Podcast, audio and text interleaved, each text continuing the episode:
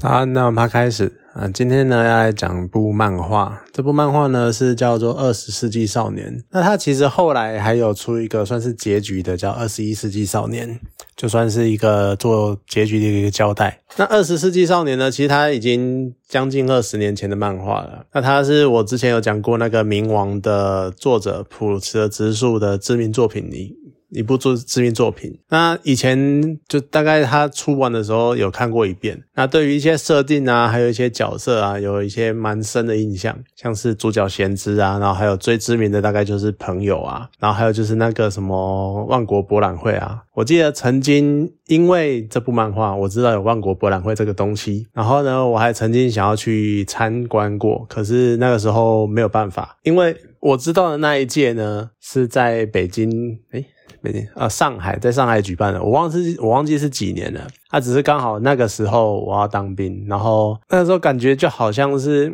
感觉会比较敏感，因为我在当兵，然后要去中国，那个就是不知道护照怎么发不发下来之类。反正那时候就是因为这些考量，所以那时候就没有想到要去。那后来他好像也是跑来跑去，听说好像。过一两年会在大阪举办的样子，那就希望到时候有机会去看，也希望那个时候能开放，就是让大家能够去看这样子。好，说回来，《二十世纪少年》这部漫画，就我有一些桥段有点印象，可是整体大纲，我在之前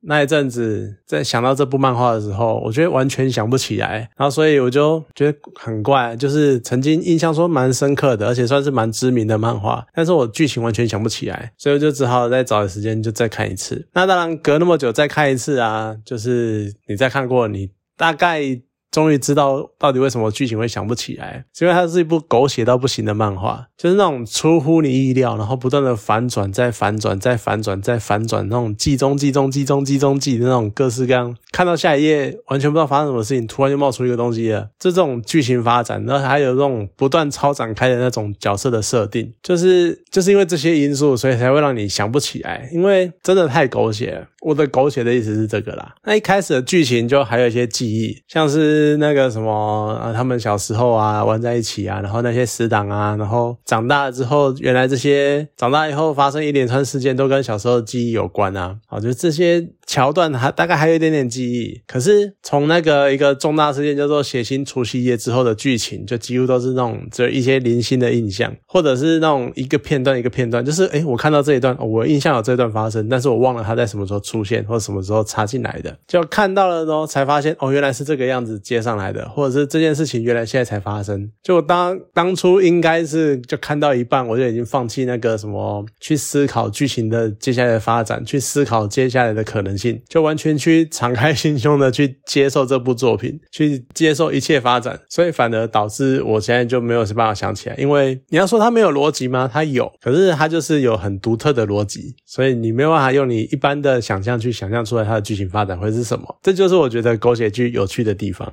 好了，那所以就是这个样子，所以我才会说，就是二十年后我想不起来这部漫画当初到底在演什么。那近年来啊，其实也很多人就开始会吐槽很多知名漫画。哦，就吐槽这种各式各样的漫画作品啊，他们有没有什么，比如追加设定啊，或者把之前的剧情推翻啊，或者是把之前的设定，就原本的设定这个样子，就突然你硬硬塞一堆东西进去那个样子。可是我觉得，在二十世纪少年面前呢，多数这些被吐槽的漫画都只是小咖小 case。就你一开始原本以为说，以贤之为首的酷酷集团，好像只有那三四个人。然后还有两个双胞双胞胎，就是常常欺负他们。可是随着进展呢，你就还可以一个一个加进来，然后一下又这个谁加进来了，一下又那个谁加进来了，然后一下又那个谁加进来了，甚至于到了故事都已经快完结、快结束了，已经进入最终章了，还突然冒出一个原来也是当年的朋友，原来也是当年玩在一起的童年好伙伴，这样子，就你会觉得说什么说，你就一直看他不断的追加东西进来，追加人物进来，要不然呢就是一开始就出现的人，结果你到。发到最后才发现，原来他是曾经是贤之的某个以前的伙伴之类的。这种不断的追加设定、追加人物的角色，然后追加各种关系的连接。我曾经一度以为说，作者会不会到最后就是全校的人，或甚至于整个社区的人，同全部都加进来之类的。而且不只是人物不断的增加，它剧情也是一直在扩张。就你一开始以为故事就是遵循的一个他们小时候想出来的剧本，结果呢？突然就凭空冒出另外一套，然后呢，冒出这一套之后，又再回溯过往，然后去解释它的来由是什么。然后呢，这些剧本看起来好像都是小朋友小时候的那种幻想，可是实行起来，真的实行起来，你会发现小朋友的幻想其实真的非常的恐怖。所以我觉得它的剧情可以这样不断的无限扩展，不断的。真的是你曾经差点以为说它大到快要控制不住了，因为它甚至甚至于到最后是有点类似想要毁灭地球那种感觉，就真的很有那种我们以前传统上觉得说大魔王想要做的事情那个样子。就是你这种不断追加的脚本会给人一种永无止境的感觉。可是我觉得普泽直树他厉害的地方就在于他会让这些剧情呢。很适时的出现，就每次剧情的衔接跟转折，都是在恰到好处的，在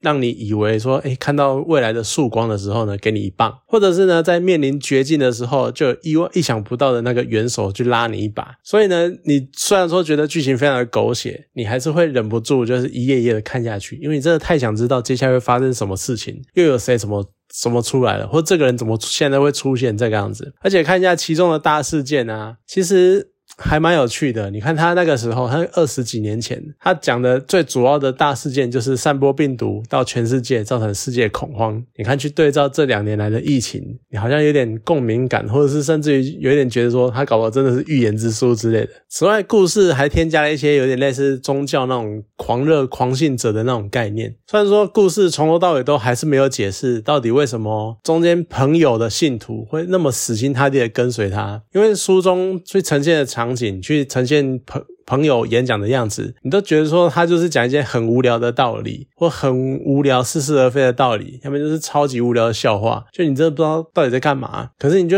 跟着，你真的真的是跟着书中的主角贤置一样，你会疑惑这么烂的笑话，为什么你们可以笑这么开心，或是这么死心塌地的，甚至于是那种献出自己生命也在所不惜的那个样子，就每一个信徒信起来都跟疯了一样，就有可能作者他就是在讽刺。宗教狂热分子这种，你根本不知道到底在信什么，到底在为什么，但是你就是莫名其妙的、很盲目的去跟从、去跟随、跟去信这些东西，大概是在酸这些事情吧。啊，有一点点遗憾的是，结局让人家。不太满意，因为他最后一刻才解释朋友的身份，真实身份到底是谁，而且他处理的有点随便。虽然说有一点有呼应到一开始的剧情，甚至于是有点像是一开始就埋下的一个梗，可是你看到那边，你又会觉得说有一种硬凑的那种敷衍的感觉。甚至于如果你不是一口气看的话，你搞不好看到最后，你都已经忘了那个人到底是谁了，而且还留了很多疑问没有去没有解释，然后你就在满头的疑问、满头问号的情况之下。漫画就这么结束了啊！如果你要这样子做结局的话，那你不如就断在二十世纪少年就好了。你不需要再多出二十一世纪那世纪上的那两本。就你看，好像你以为说原本以为二十一世纪少年那两本结局会把整个故事做完结，结果也没有。就你只是还是丢下一堆谜团，然后就这样结束了。像我觉得一直都很好奇，到底朋友他到底有没有超能力？好，看起来是没有。那。他的女儿就是书中的神奶呢，到底有没有超能力？结果结果也不知道，所以就是各式各样的疑问。就我觉得结局这样处理不太好。不过整个故事其实又是建立在另外一个基础上，就是日本小学生之间的那个霸凌，真的是严重超问题，真的是超严重的。像是贤之他们一行人，虽然说是酷酷集团，然后玩在一起，可是呢，他们就受那一对双胞胎欺负，然后甚至于是单方面的虐杀那种感觉，就不断的。被他们一次一次被他们打倒，然后被他们欺负，甚至于连秘密基地都被他们破坏。然后呢，因为贤之一行人是班上的酷酷集团，所以比较受人瞩目，所以呢，也在这不知不觉中引来很多。嫉妒，甚至于导致朋友的不满，然后最后朋友才会因为这件，我觉得其实算是蛮小的事情，但是有点，这已经有点到可能是童年创伤之类的，结果反而导致他记一辈子，然后他就是要超越贤之这一群人这个样子，而且甚至于是间接造成他人的伤害，所以我觉得说这个真的是碰触到日本那种小学生之间，我不知道为什么就是。看很多作品啊，就觉得说日本的小学生霸凌的问题真的是非常的严重。你看，像朋友就完全是从霸凌中产生的怪物，就一直很好奇这个创伤到底是多严重，然后才会让人用一生的时光去试图去证明说当年自己是有高瞻远瞩，然后就是。小时候的眼光就非常的深远，然后可以去描绘这个世界，然后去实行这个计划，然后去证明自己的存在，跟证明自己也是非常厉害的，甚至于想要当班上的风云人物那种感觉，这种非常扭曲的执着，我觉得可能真的只有日本人才画得出来。然后漫画里面还有一个蛮有趣的概念，就是虚拟世界这件事情，也就是现在所生所生的那个元宇宙，像玄之他们有进。借由进入虚拟世界来回顾小时候发生的很多事情，然后也解开了很多疑惑的状况。可是关于这个部分，让人家有很困惑的一点是，现实世界跟虚拟世界的界限在漫画中显得非常的模糊。因为现实中的人，他们好可以透过虚拟角色，然后传达意念去给另外一个现实世界中的人，这个超奇怪的。他们不是透过什么无线电，不是透过什么，他们单纯的就是传递意念而已。然后甚至于现实中的人死了，他在虚拟世界中却可以用一个类似精神体的方式存在，我觉得这个已经太夸张了。就是它存在虚拟世界里面的，难道是灵魂吗？或是意识呢？然后意识数位化的样子吗？那这算不算灵魂？就是它这个部分，它这个虚拟世界的概念，有点像是想出了一个很不错的雏形，可是它没有很深入的去探讨，或是把这个东东西更加发挥，就觉得。稍微有点可惜，譬如说，要是把这种连结调得更强一点，那会不会甚至小时候贤之所创造的预言之书发生的事情，其实是成年贤之在虚拟世界中跟童年的贤之对谈的时候灌输给他的，就有点有一点那种类似平行时空，或者是甚至于是穿越时空的概念，这样是不是又可以发展成另外一种类似命定论概念的回圈？就是其实。你小时候为什么能想出这些东西？是你长大的你告诉你的，就是类似这种单纯的回圈的那种感觉，这样感觉也是蛮有趣的。不过漫画中虚拟世界的设定，它就因为应该说，因为可能二十年前对于这个虚拟世界的概念还是非常的模糊，所以它设定的那个。广度跟深度可能就没有这么的深，所以就把这种概念锁死了，就是锁在锁定在它就只是电脑的虚拟世界而已，它可能没有再做更进一步的延伸，去做更进一步的连结，所以我觉得可能算是有那么一点可惜。不过在当初已经算是一个很有趣、很独特的概念出来了。那当然，这部漫画还有一个有趣的就在于它的书名，它的书名是《二十世纪少年》，其实它就是致敬一个叫 T-Rex 乐乐坛的 Twenty Century Boy。